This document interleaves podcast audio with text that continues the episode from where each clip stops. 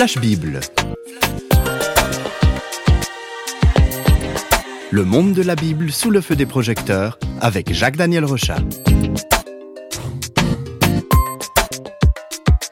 Bonjour Jacques Daniel. Bonjour Christine. Dans cette émission Flash Bible, on va ouvrir le deuxième volet consacré à la Bible et à la sexualité. Alors c'est un vaste sujet. Quels sont les aspects que vous avez prévu de partager avec nous sur ce sujet quand même assez sensible? Alors dans la première émission, nous avons vu que la polarité homme-femme ne concerne pas seulement notre corps, mais qu'elle touche profondément à nos dimensions affectives et psychiques. Et cela va nous conduire logiquement à poursuivre en abordant les questions plus sensibles, c'est vrai, qui concernent la gestion de notre sexualité. Alors aujourd'hui, on peut observer que la sexualité prend de nombreuses formes. Il y a plusieurs pays qui reconnaissent le mariage homosexuel. Il y a beaucoup de, tabous aussi qui sont tombés un peu partout. Est-ce que la Bible a encore un, message pertinent pour les gens du 21e siècle au regard de tout ça? Alors c'est vrai que c'est une question qu'on entend souvent, et à cela on peut répondre que la Bible a traversé plusieurs millénaires d'histoire, et contrairement à une idée reçue, les civilisations antiques euh, étaient loin d'appliquer euh, les valeurs judéo-chrétiennes. Et souvent on imagine, oui, dans le passé c'était comme cela. Euh, pas du tout, beaucoup de sociétés laissaient libre cours à l'homosexualité par exemple. Il y avait la polygamie, la prostitution, même souvent sacrée, hein, par exemple à l'époque grecque toutes ces choses existaient bien avant notre siècle. La liberté sexuelle ou la part grandissante de l'homosexualité, donc, elles sont pas aussi modernes que ce qu'on pourrait imaginer. Non, pas du tout. Et dans l'Antiquité, les rois et les puissants pouvaient avoir euh, beaucoup de femmes ou de garçons aussi. Ce n'était pas bien sûr le cas des esclaves ou des citoyens qui devaient suivre les règles sociales. Et puis surtout aussi, il faut le rappeler que dans les temps anciens, il n'y avait pas la technologie qui permettait, par exemple, d'échapper aux conséquences de la sexualité. Aujourd'hui, eh bien, les contraintes sociales s'amenuisent, et c'est vrai qu'avec les moyens contraceptifs ou même l'avortement, on peut éviter de devoir assumer les conséquences de nos actes. Donc la particularité de notre siècle, c'est que la technologie nous rend plus puissants. Finalement, elle va nous placer un petit peu dans la position de ces rois de l'Antiquité. Donc c'est le monde moderne qui fait de nous des, sortes de rois et de reines, et puis on peut accomplir nos désirs un petit peu comme bon nous semble finalement. Oui, et c'est cela, le, roi, la particularité du roi, c'est qu'il a un pouvoir qui lui permet de faire. Mhm.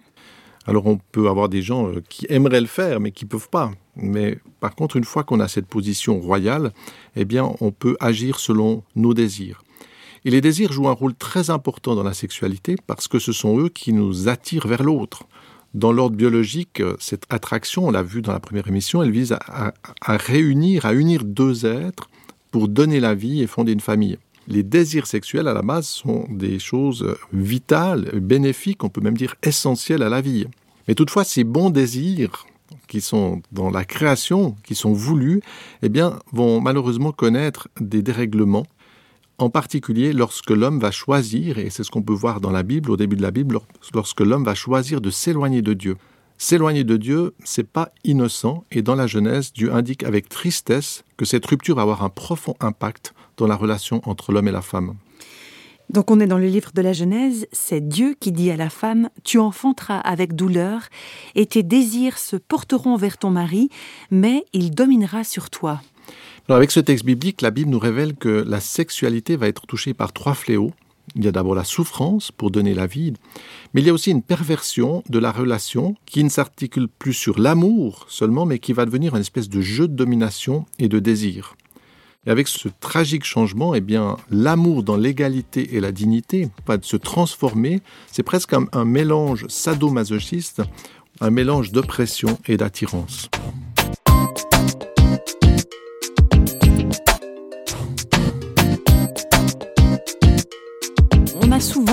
Vision un petit peu euh, romantique hein, de la tentation qui conduit l'homme et la femme à s'éloigner de Dieu. Mais finalement, cette histoire, elle, parle d'un terrible drame qui est concret. Oui, et ce drame, il est extrêmement grave parce que Dieu est la source du vrai amour. C'est pourquoi euh, il est catastrophique de s'éloigner de lui. C'est vraiment s'éloigner de la vie. Et dans sa lettre aux Romains, Paul va analyser l'impact de ce rejet de Dieu dans les relations humaines il va démontrer que l'absence de Dieu conduit l'homme dans la cupidité, l'égoïsme, les disputes, les meurtres et les guerres. Et cela, on est tous à la limite d'accord pour le dire. Mais Paul ajoute et souligne que ce rejet de Dieu a aussi de très grandes conséquences dans la question de la sexualité. Dieu les a livrés à l'impureté selon les convoitises de leur cœur. Ainsi, ils déshonorent eux-mêmes leur propre corps. Leurs femmes ont changé l'usage naturel en celui qui est contre nature, et de même les hommes, abandonnant l'usage naturel de la femme, se sont enflammés dans leurs désirs les uns pour les autres, commettant homme avec homme des choses infâmes et recevant en eux-mêmes le salaire que méritait leur égarement. Alors ce texte de, l'Épître aux Romains du premier chapitre, eh nous fait comprendre que l'absence de Dieu a des répercussions affectives qui vont transformer les désirs sexuels en une convoitise anarchique. C'est très intéressant. Ce qui est touché, c'est pas euh, le corps, mais c'est beaucoup plus fondamentalement cette dimension du désir. Et ces désirs, eh bien, qui deviennent anarchiques, vont entraîner les hommes dans toutes sortes de dérèglements, dont celui de vouloir assouvir ses désirs avec des personnes du même sexe que lui. Alors cette attirance, on va dire, homosexuelle, eh bien, en fait, elle, est très paradoxale. Et si Paul en parle, c'est pour montrer qu'il y a finalement une forme d'opposition en elle-même. Quand on dit homo, eh bien, ça fait référence à semblable ou même. C'est le mot grec qui veut dire semblable ou même.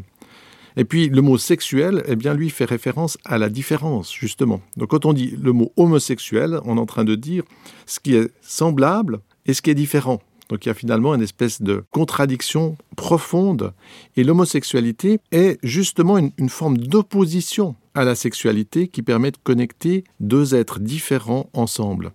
Et ça, c'est impressionnant pour Paul, c'est un espèce d'aboutissement dramatique où le désir de la sexualité qui doit me conduire vers l'autre, à aimer quelqu'un d'autre de différent, finalement est tellement perverti qu'il m'amène à vouloir et à désirer quelqu'un qui est comme moi et bien sûr avec une négation de cette différence masculine et féminine, et aussi bien sûr de cette différence absolument fondamentale, paternelle et maternelle.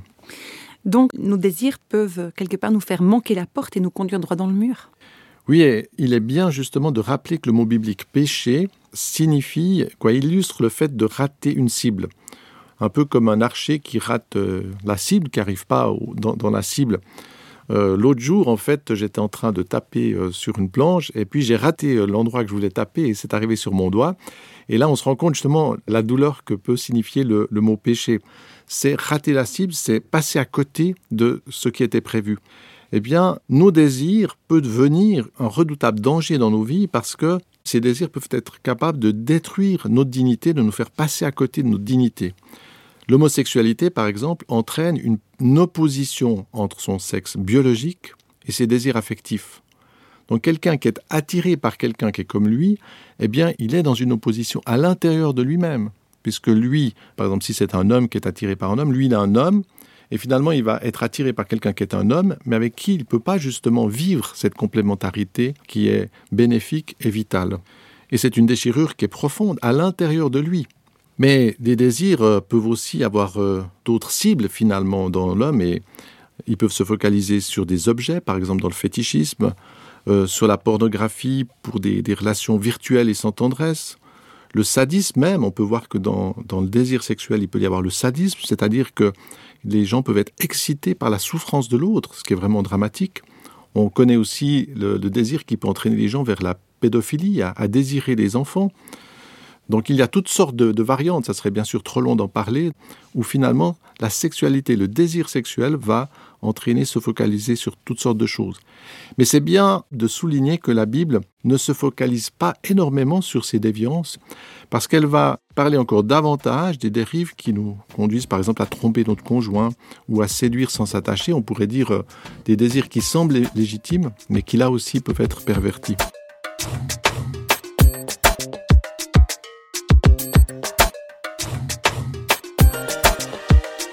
Peut dire à celles et ceux qui nous écoutent et qui sont sans doute, hein, comme nous, euh, soumis à, toutes sortes de tentations Alors, dans notre société actuelle, il y a une forte incitation et même une revendication à suivre nos désirs.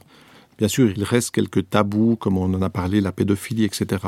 Mais est-ce que la tolérance envers ces désirs, est-ce que ça résout le problème? Eh bien, non. Et la Bible a une ambition bien plus grande, et si elle ose dénoncer nos dérives, c'est avec le regard bienveillant et en cherchant à nous conduire dans la paix et l'harmonie.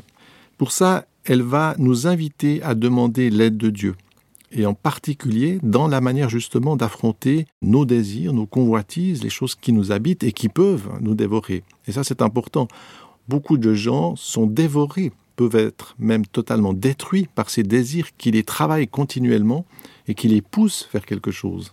Mais c'est une question très importante, ça, Jacques Daniel. Est-ce que Dieu peut vraiment apporter une réponse à cette spirale des, désirs qui peuvent nous détruire? Et, surtout, comment il peut le faire? Alors c'est vrai que c'est un enjeu important parce que là on touche pas dans, la théorie et puis la sexualité est souvent comme un, lion blessé et indomptable. Donc c'est un lion blessé, euh, vous n'allez pas vers lui. Euh, euh, à main nue comme ça. Exactement, ça peut mm. être une furie. Et à l'intérieur de nous-mêmes. Alors lorsque le Christ vient dans une vie, d'abord, il va chercher à guérir et restaurer notre identité. Et cela, il y a énormément de témoignages où de gens ont dit, mais le jour où Christ, où l'Esprit de Dieu est venu dans ma vie, il y a vraiment eu une espèce de guérison profonde, quelque chose qu'on ne peut même pas expliquer avec des mots, qui se situe tout au fond, très profondément dans l'être humain. Son amour, sa tendresse peuvent ainsi combler des manques profonds qui dérèglent nos sentiments. Et ça, c'est important. Souvent, nos désirs, ils viennent très très loin de manque, de choses arides en nous, voire de blessures. On peut le voir par exemple avec euh, les pédophiles qui souvent ont déjà eux-mêmes vécu euh, des drames de ce type-là. Donc euh, c'est quelque chose qui remonte très très loin, qui est à l'intérieur d'eux. Et cette action divine de, de, guérison, elle est très importante, mais il y a aussi un autre processus qu'il faut souligner, c'est que ce que Dieu cherche à faire dans notre vie, c'est justement à nous rendre solides et à rétablir une autorité sur nos désirs sexuels.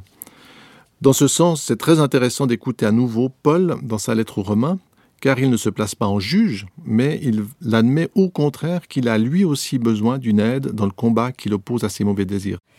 Voilà ce qu'il dit. Je vois dans mes membres une autre loi qui lutte contre la loi de mon entendement et qui me rend captif de la loi du péché qui est dans mes membres. Misérable que je suis, qui me délivrera de ce corps de mort? Grâce soit rendue à Dieu par Jésus-Christ notre Seigneur. En effet, la loi de l'Esprit de vie en Jésus-Christ m'a affranchi de la loi du péché et de la mort. Alors qui me délivrera? Qui me conduira dans la voie où je retrouverai ma dignité et où je peux vivre avec les autres dans l'amour? Alors tout cela, c'est ce que Paul montre, c'est pas notre portée. Et on peut voir que même à l'intérieur de nous, par exemple des gens qui ont des tentations homosexuelles ou même de la pédophilie ou d'autres choses, c'est pas du jour au lendemain quand ils deviennent chrétiens qui vont être totalement euh, changés, bouleversés. Ça peut arriver, c'est arrivé, mais ça n'est pas garanti. Donc, qui va me délivrer de ces forces qui sont en moi? Et là, on voit que ce travail, Dieu peut le faire. Et il y aura peut-être dans notre vie toujours une opposition. Il peut y avoir cette opposition qui est là. Mais Paul va expliquer que c'est cette aide de Dieu continuelle dans sa vie qui lui permet de marcher dans la dignité et dans l'amour.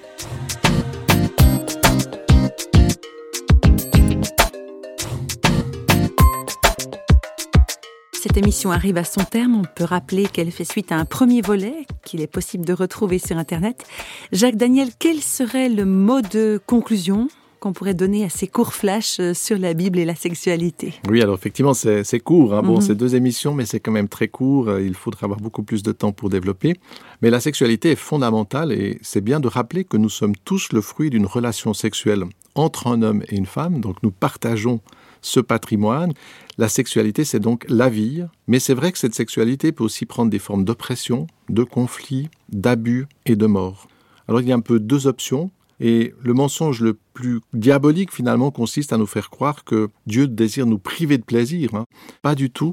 Le Créateur nous invite au contraire à l'écouter et à le suivre parce que lui, puisqu'il nous a créés, puisqu'il nous connaît totalement, eh bien il sait où se trouve le vrai bonheur.